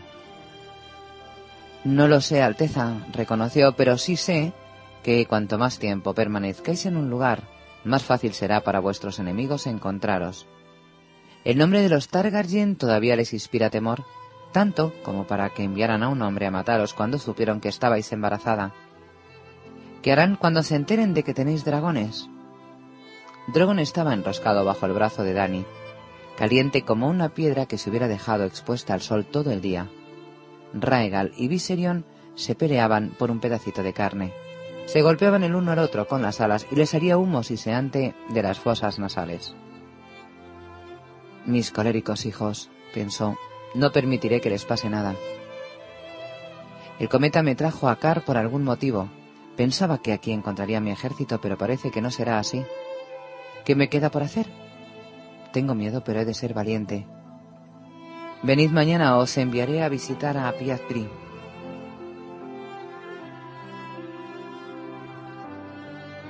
Tyrion. La niña no lloró en ningún momento. Mircella Baratheon era muy joven, pero también era princesa. Y Lannister, a pesar de su nombre, se recordó Tyrion, tiene tanto de Jaime como de Cersei. Sí, su sonrisa era un poco trémula al despedirse de sus hermanos en la cubierta de la mar veloz, pero la niña sabía que tenía que decir y lo dijo con valor y dignidad. Cuando llegó el momento de la separación, el que lloró fue el príncipe Tomen y Mircella lo tuvo que consolar. Tyrion contempló la despedida desde la cubierta de la martillo del rey Robert, una gran galera de guerra de 400 remos. La martillo de Rob, como la llamaban los remeros, sería el elemento principal de la escolta de Mircella. También la acompañarían en su viaje la Estra León, la Viento Bravo y la Lady Liana. No se sentía nada tranquilo al desprenderse de una parte nada desdeñable de su flota, ya de por sí insuficiente y mermada por la pérdida de todos los barcos que habían navegado con Lord Stannis hacia Rocadragón, y no regresaron nunca. Pero Cersei se negó en redondo a reducir la escolta. Quizá en aquello tuviera razón. Si los piratas capturaban a la niña antes de que llegara Lanza del Sol, la alianza dorniense se desmoronaría. Hasta el momento, Doran Martel no había hecho nada aparte de mover sus ejércitos hacia los pasos más altos, donde la amenaza de la guerra podría hacer que algunos señores de las marcas se replantearan sus lealtades y le dieran tregua a Stannis en su avance hacia el norte. Pero no era más que una estratagema. Los Martel no se involucrarían en la guerra a menos que hubiera un ataque contra Dorne y Stannis no era tan idiota. Aunque puede que algunos de sus vasallos sí lo sean, reflexionó Tyrion. He de tenerlo en cuenta. Carraspeó para aclararse la garganta. Ya conocéis vuestras órdenes, capitán. Así es, mi señor. Debemos navegar cerca de la costa sin perder de vista la tierra firme hasta llegar a Punta Zarpa Rota. Desde allí cruzaremos el mar angosto hacia Bravos. Bajo ningún concepto debemos acercarnos a Rocadragón. ¿Y si pese a todo nuestros enemigos dieran con vosotros por casualidad? Si se tratará solo de un barco, debemos escapar o destruirlo. Si son más, la Viento Bravo se unirá a la Mar Veloz para protegerla mientras el resto de la flota presente batalla. Tyrion asintió. Si pasaba lo peor, la pequeña Marveló sería capaz de escapar de casi cualquier perseguidor. Era un barco pequeño de velas muy grandes, más rápido que ninguna otra nave de la flota de guerra, o al menos aquello aseguraba su capitán. Una vez llegara a Bravos, Mircella estaría a salvo. Le había elegido a Sir Aris Oakear como escudo juramentado y el Bravo sí tenía instrucciones de llevarla el resto del camino hasta Lanza del Sol. Ni siquiera Lord se atrevería a despertar las iras de la más grande y poderosa de las ciudades libres. Ir de desembarco del rey Adorne, pasando por Bravos, no era una ruta directa ni mucho menos, pero sí segura, o aquello esperaba Tyrion. Si Lord Stannis se enterase de esto, no podría elegir mejor momento para caer sobre nosotros con toda su flota. Tyrion miró hacia el punto donde el aguas negras desembocaba en la bahía del mismo nombre y sintió alivio al ver que no había ni rastro de velas en el amplio horizonte verde. Según los últimos informes, la flota Baratheon seguía anclada ante Bastión de Tormentas, donde Sir Codna y Penrose aún desafiaba a los asediantes en nombre del difunto Renly, mientras casi habían terminado tres cuartas partes de las torres con poleas de Tyrion. En aquellos mismos instantes los hombres izaban pesados bloques de piedra para ponerlos en sus lugares correspondientes, y sin duda lo maldecían por obligarlos a trabajar durante las celebraciones. Que lo maldijeran cuanto quisieran. Dos semanas más. Stanis, son todo lo que pido. Dos semanas más y habré terminado. Tyrion observó cómo su sobrina se arrodillaba ante el Septón Supremo para que le diera sus bendiciones para el viaje. El ruido que había en la ribera hacía imposible oír las plegarias. Esperaba que los dioses tuvieran mejor oído. El septón supremo era gordo, como una casa, y más pomposo y altisonante que el propio Picel. Ya basta, viejo, termina de una vez, pensó Tyrion irritado. Los dioses no tienen todo el día para escucharte, y yo tampoco. Cuando por fin terminaron los canturreos y las almodias, Tyrion se despidió del capitán de la Martillo de Rob. Llevad sana y salva a mi sobrina a Braavos, y cuando regreséis os estará guardando un título de caballero, le prometió. Al bajar por la plancha hacia el atracadero, Tyrion sentía las miradas rencorosas clavadas en él. La galera se mecía con el movimiento de las olas y su andar adelante era peor que nunca. Seguro que se están burlando de mí. No se atrevían a hacerlo de manera abierta, claro, aunque distinguía murmullos por encima del crujido de la madera y las sogas y del sonido de las aguas del río contra los pilares. No me quieren, pensó. Y no es de extrañar, soy feo y estoy bien alimentado, mientras que ellos pasan hambre. Bron lo escoltó entre la multitud para ir a reunirse con su hermana y los hijos de ésta.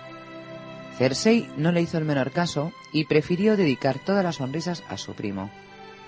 Tyrion vio cómo hechizaba a Lancel con unos ojos tan verdes como el collar de esmeraldas que colgaba en torno al nibio cuello esbelto y sonrió para sus adentros. Conozco tu secreto, Cersei, pensó. En los últimos días, su hermana había visitado a menudo al Septón Supremo para que los dioses la bendijeran en la inminente batalla contra Lord Stannis, o aquello era lo que quería hacerle creer. Lo cierto era que tras una breve visita al gran Sep de Baelor, Cersei se cubría con una sencilla capa marrón de viaje y se escabullía para ir a reunirse con cierto caballero errante con el nombre de Sir Osmund Keteblack y sus dos hermanos igualmente desabridos. Osney y Osfrith Lancel le había hablado de ellos. Cersei pensaba utilizar a los Ketlebeak para comprar un ejército de mercenarios que le fueran leales. Excelente que disfrutara de sus planes. Era mucho más dulce con él cuando pensaba que lo estaba derrotando con su ingenio. Los Kettleblack la cautivarían, aceptarían sus monedas y le prometerían todo lo que quisiera. ¿Y por qué no si Bron igualaba cualquier oferta? Los tres hermanos, pícaros simpáticos donde los hubiera, eran mucho más hábiles con los engaños que con las armas. Cersei se había comprado tres trambores huecos. Hacían todo el ruido fiero que ella requería, pero dentro no tenían nada. Aquello a Tyrion le resultaba de lo más divertido. Los cuernos sonaron en una fanfarria cuando la estrella león y la lady Liana se alejaron de la orilla río abajo para despejar el camino para la mar veloz. El gentío reunido en las orillas tan escaso y disperso como las nubes que avanzaban por el cielo, lanzó algunos gritos y aclamaciones. Mircella sonrió y saludó con la mano desde la cubierta. Tras ella se alzaba Aris Oakear con la capa blanca ondeando al viento. El capitán ordenó que soltaran amarras y los remos de la mar veloz se hundieron en la corriente de aguas negras, donde sus velas se hincharon con el viento. Unas velas vulgares, blancas, por instrucciones de Tyrion, Nada de telas del color escarlata de los Lannister. Tomen sollozaba inconsolable. Eres un crío de teta, le siseó su hermano. Los príncipes no lloran. El príncipe Aemon, el caballero dragón, lloró el día en que la princesa Naerys se casó con su hermano Aegon, dijo Sansa Stark. Y los gemelos de Sir Arric y Sir Eric murieron con lágrimas en las mejillas después de que cada uno le infligiera al otro una herida mortal. Cállate, o le digo a Sir Merin que te inflija una herida mortal a ti, le replicó Joffrey a su prometida. Tyrion miró de soslayo a su hermana, pero Cersei estaba absorta en lo que le contaba Sir Balon Swan. ¿De verdad? ¿Está tan ciega que no ve cómo es su hijo? se preguntó. En el río, la viento bravo sacó los remos y siguió la estela de la mar veloz. Por último, partió la martillo del rey Robert, la más poderosa de la flota real, o de la parte de la flota real que no había oído a Rocadragón el año anterior con Stannis. Tyrion había elegido los capitanes con sumo cuidado, evitando a aquellos cuya lealtad era dudosa según Varys. Pero la lealtad del propio Varys era dudosa, de modo que persistía cierta aprensión. Dependo demasiado de Varys, reflexionó. Necesito tener mis propios informadores, aunque tampoco voy a confiar en ellos. La confianza podía ser mortífera. Volvió a pensar en Meñique. No habían recibido noticias de Petir Baelis desde que partiera en dirección a Puente Amargo. Aquello tal vez no significara nada, o todo. Ni siquiera Varys lo sabía. El eunuco había apuntado que tal vez Meñique hubiera sufrido alguna desgracia en el camino. Quizá incluso estuviera muerto. Tirión se burló de semejante idea. Si Meñique está muerto, yo soy un gigante, fue su comentario. Lo más probable era que los Tyrells le estuvieran poniendo pegas a la propuesta de matrimonio, cosa que Tyrion comprendía bien. Si yo fuera Mac Tyrell, antes preferiría la cabeza de Joffrey en una pica que su polla dentro de mi hija. La pequeña flota se había alejado bastante por la bahía cuando Cersei indicó que era hora de marcharse. Bron llegó con el caballo de Tyrion y lo ayudó a montar. Aquello era misión de Podrick Payne, pero Poz se había quedado en la fortaleza roja. La presencia del huesudo mercenario le resultaba mucho más tranquilizadora que la del muchacho. Las estrellas calles estaban vigiladas por los hombres de la guardia de la ciudad, que mantenían a raya la multitud con las astas de las lanzas. Sir Jocelyn Biwater iba delante, ante una cuña de lanceros a caballo, todos vestidos con cotas de mallas negras y capas doradas. Tras él cabalgaban Sir Aaron Santagar y Sir Balon Swan, que portaban los estandartes del rey, el león de los Lannister y el venado coronado de los Baratheon. El rey Joffrey lo seguía en un alto palafrén gris con una corona dorada sobre los también dorados rizos. Sansa cabalgaba a su lado a lomos de una yegua alzazana, sin mirar a derecha ni a izquierda, con la espesa cabellera color caoba bajo una redecilla de adularias. La pareja iba flanqueada por dos miembros de la Guardia Real, el perro a la derecha del rey y Sir Mandon Moore a la izquierda de la joven Stark. Detrás iba Tommen, todavía sollozante, con Sir Preston Grenfield, ataviado con capa y armaduras blancas, y luego Cersei, acompañada por Sir Lancel y protegida por Merin Tran y Boros Bloom. Tyrion iba en por de su hermana. Tras ellos se veía al Septón Supremo en su litera, y a una larga hilera de cortesanos. Sir Horace Redwin, Lady Tanda y su hija, Halabar, So, Lord Giles, Rosby y los demás. La retaguardia la cubría una hilera doble de guardias. Hombres mal afeitados y mujeres sucias contemplaban a los jinetes con resentimiento, desde detrás de la línea de lanzas. Esto no me gusta nada, pensó Tyrion. Bron había situado una veintena de mercenarios entre la multitud y tenían orden de detener cualquier inicio de problema. Tal vez Cersei hubiera dispuesto de la misma manera a sus Kettleback, pero tenía la sensación de que no iba a servir de gran cosa. Cuando el fuego es demasiado vivo, echar un puñado de pasas al cazo no evita que se quemen las natillas. Atravesaron la plaza del pescado y cabalgaron por la calle del Lodazal para doblar por el Garfio antes de emprender el ascenso a la colina alta de Aegon. Al ver pasar al joven rey hubo algunos gritos de Joffrey, Salve, Joffrey. Pero por cada persona que lo aclamaba había ciento que callaban. Los Lannister atravesaban un mar de hombres harapientos y mujeres hambrientas. Se enfrentaban a una marea de ojos hoscos. Delante de él, Cersei reía por un comentario que le había hecho Lancel, aunque Tyrion sospechaba que su alegría era fingida. Sin duda, advertía la hostilidad que los rodeaba. Pero su hermana siempre había sido partidaria de aparentar valor Estaban a medio camino cuando una mujer que gritaba consiguió abrirse paso entre los dos guardias y corrió hacia el centro de la calle, delante del rey y su séquito, con el cadáver de un bebé alzado por encima de la cabeza. Era un cuerpo azul e hinchado, grotesco, pero lo más espantoso eran los ojos de la madre. Durante un momento dio la impresión de que Joffrey la iba a arrollar, pero Sansa Stark se inclinó hacia un lado y le dijo algo al oído. El rey rebuscó en su bolsa y le arrojó a la mujer un venado de plata. La moneda rebotó contra el niño y cayó rodando entre las piernas de los capas doradas hacia la multitud, donde una docena de hombres empezaron a pelearse por ella. La madre ni siquiera pestañeó. Los brazos flacos le temblaban bajo el peso de su hijo muerto. Dejad la Alteza, le dijo Cersei. No podéis hacer nada por esa pobrecilla. La madre la oyó. Sin saber por qué, la voz de la reina despertó algo en el cerebro destrozado de la mujer. Su rostro se retorció en una mueca de desprecio. Puta, chilló. Puta del matarreyes, te acuestas con tu hermano. El niño muerto se le cayó de los brazos como un saco cuando señaló a Cersei. Te acuestas con tu hermano, te acuestas con tu hermano, te acuestas con tu hermano. Tyrion no llegó a ver quién lanzó los excrementos. Solo oyó el grito de Sansa y las maldiciones de Joffrey, y cuando volvió la cabeza el rey se estaba limpiando la mierda de la mejilla. Había más pegada al pelo dorado y sobre las piernas de Sansa. ¿Quién me ha tirado eso? chilló Joffrey.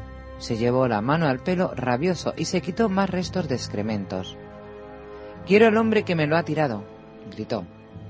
Cien dragones de oro para quien me lo entregue. Estaba allí arriba, chilló alguien entre la multitud.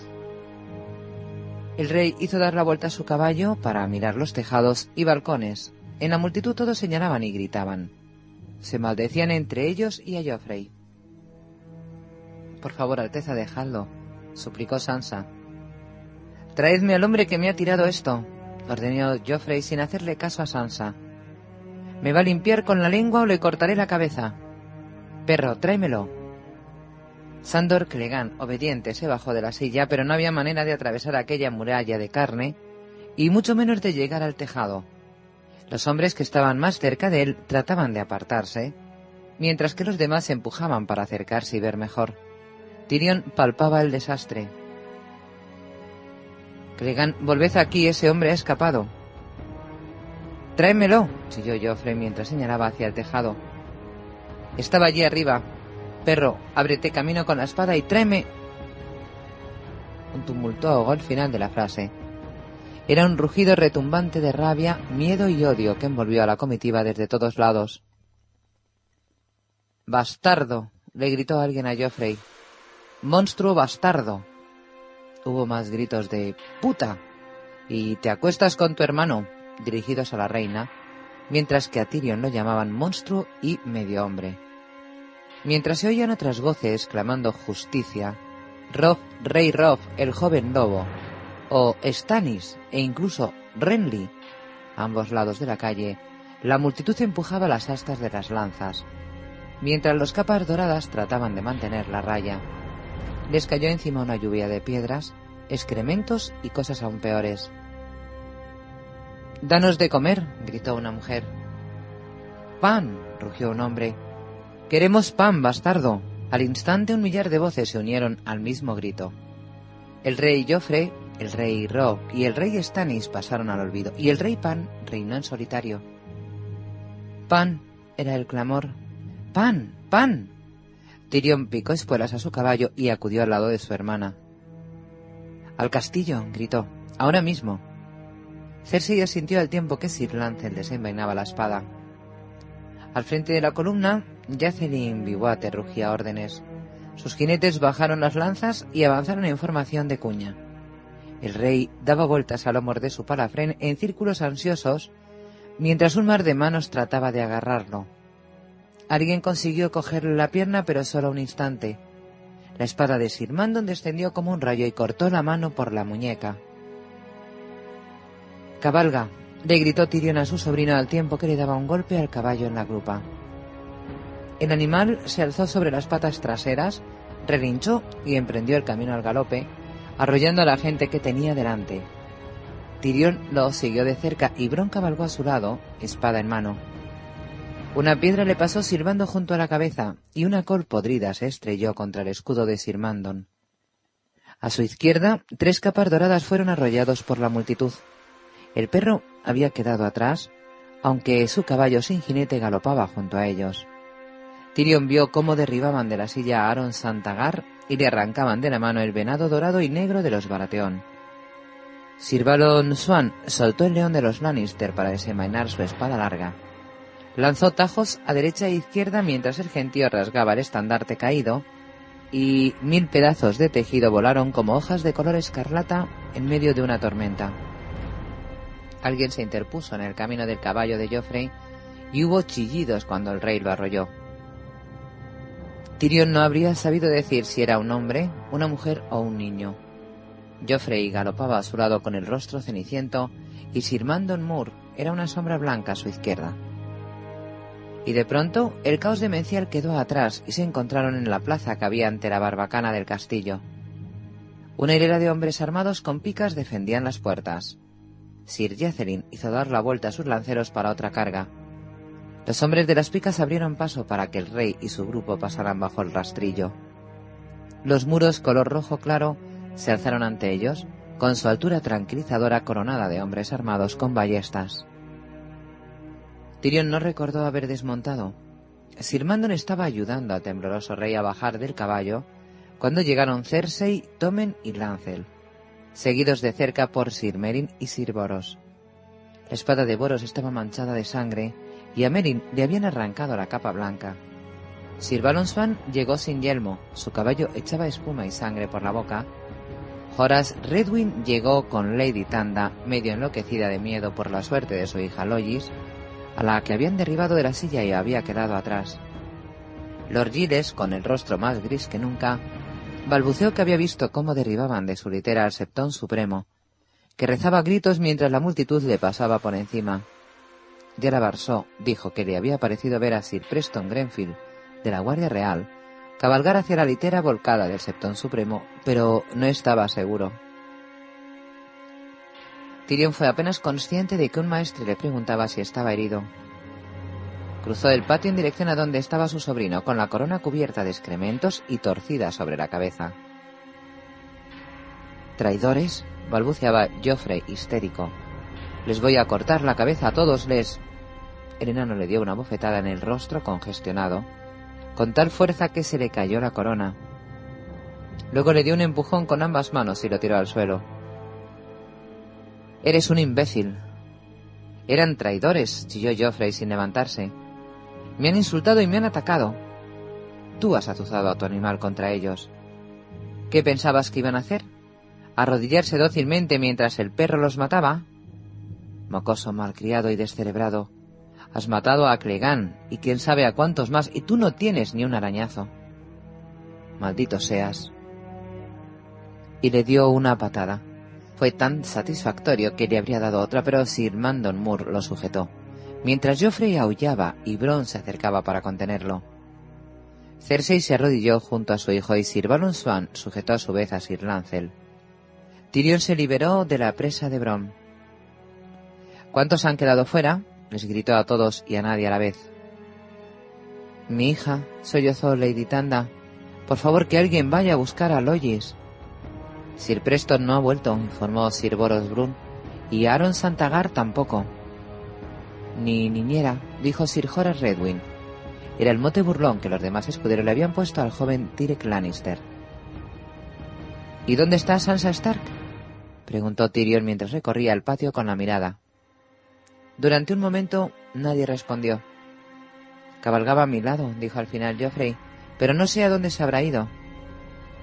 Tyrion se presionó los sienes palpitantes con los dedos. Si a Sansa Stark le había pasado algo, Jaime se podía dar por muerto. Sir Mandon, vos erais su escudero. Cuando la muchedumbre se ha echado sobre el perro, dijo Sir Mandon Moore sin inmutarse, he pensado primero en el rey. Y muy bien habéis hecho, intervino Cersei. Boros, Merin, hizo buscar a la niña. ¿Y a mi hija? sollozó Lady Tanda. Por favor, mis señores. A Sir Boros no le hacía demasiada gracia la perspectiva de abandonar la seguridad del castillo. Alteza, le dijo a la reina, la multitud puede enfurecerse si ve nuestras capas blancas. Los otros se lleven esa mierda de capas. Tyrion perdió la paciencia.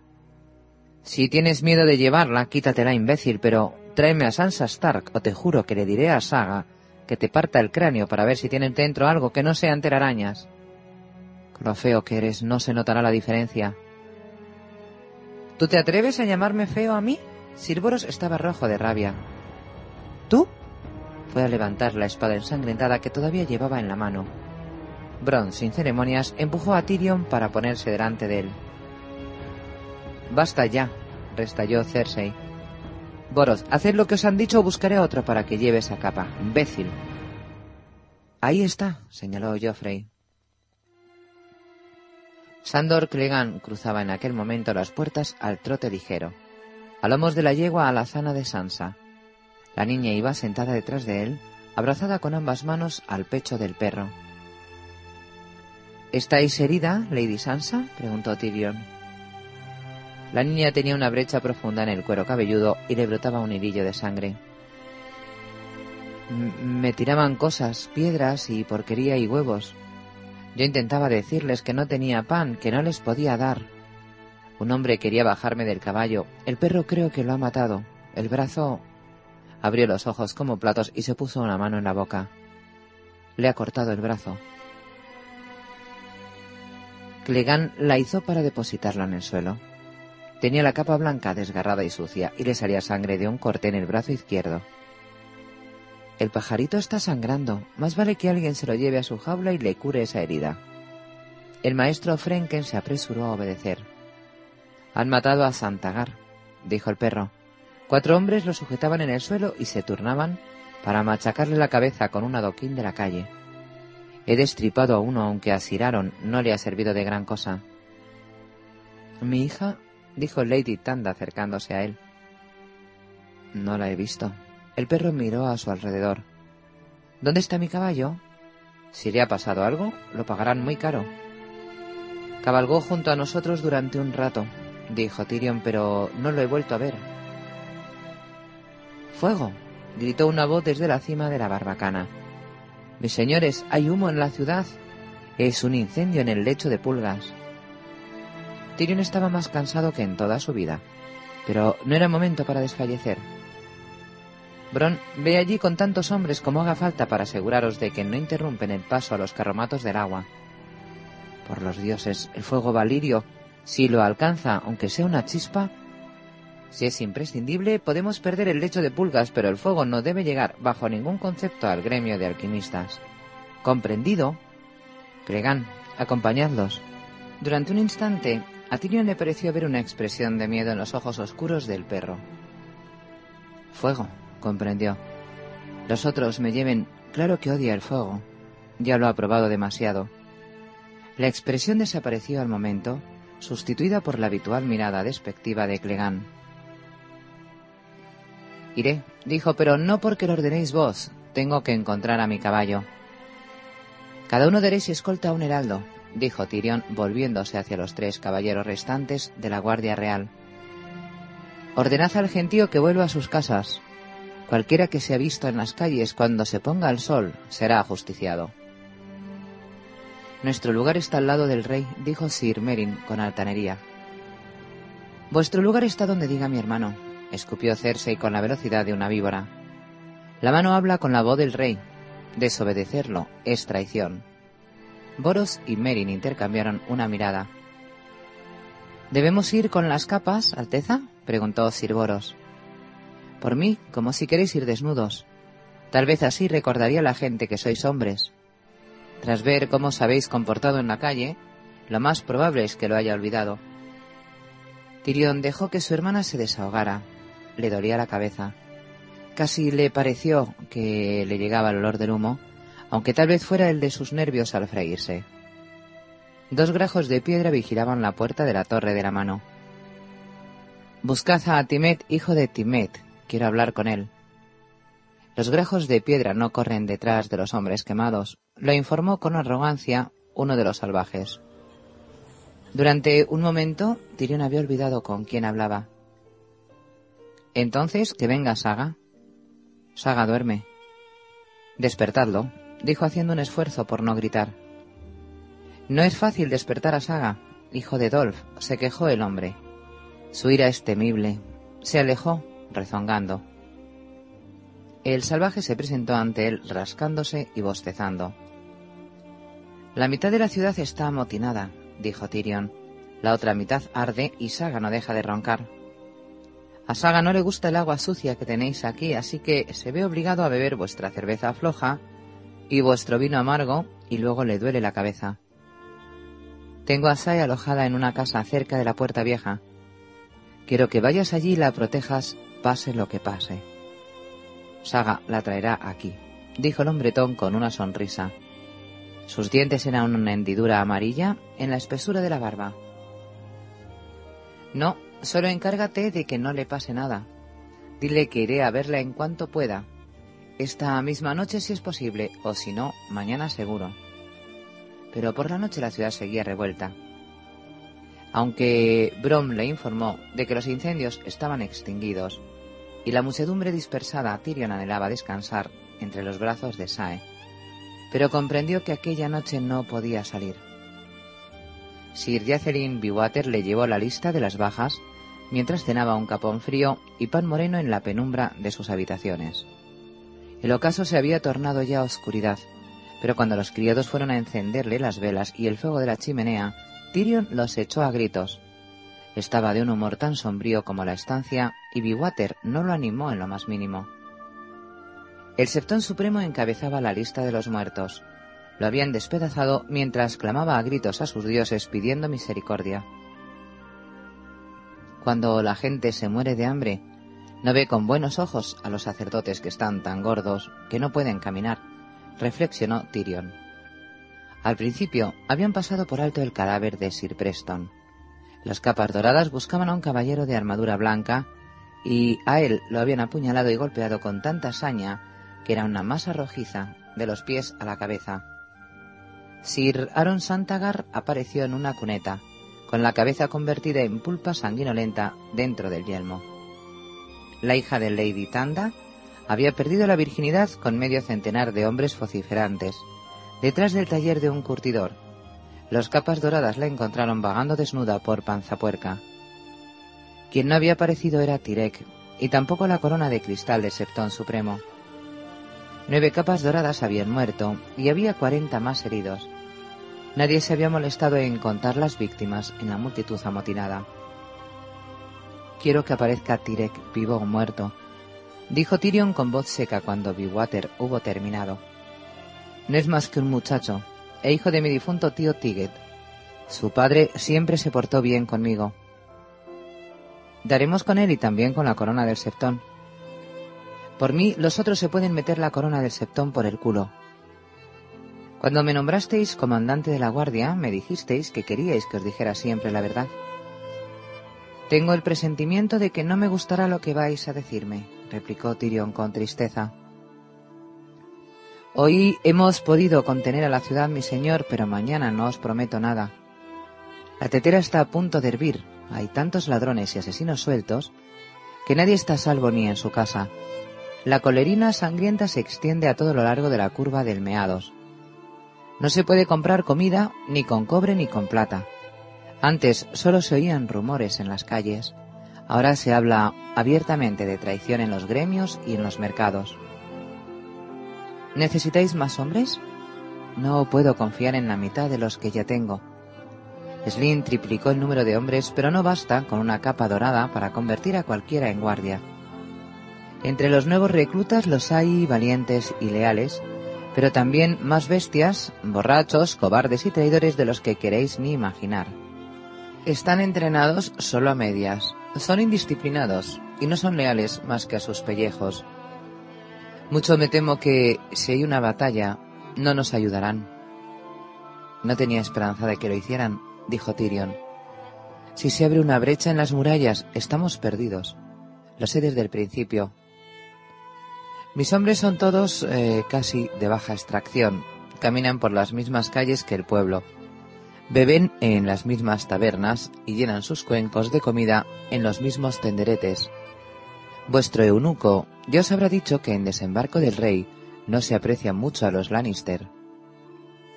Muchos recuerdan todavía cómo vuestro señor padre saqueó la ciudad cuando Aerys le abrió las puertas. Murmuran que los dioses nos están castigando por los pecados de vuestra casa, porque vuestro hermano asesinó al rey Aerys, por la masacre de los hijos de Raegar, por la ejecución de Eddard Stark y por la crueldad de la justicia de Joffrey. Hay quien habla sin tapujos sobre lo bien que iba todo cuando Robert era el rey, e insinúan que los buenos tiempos volverían si Stannis se sentara en el trono.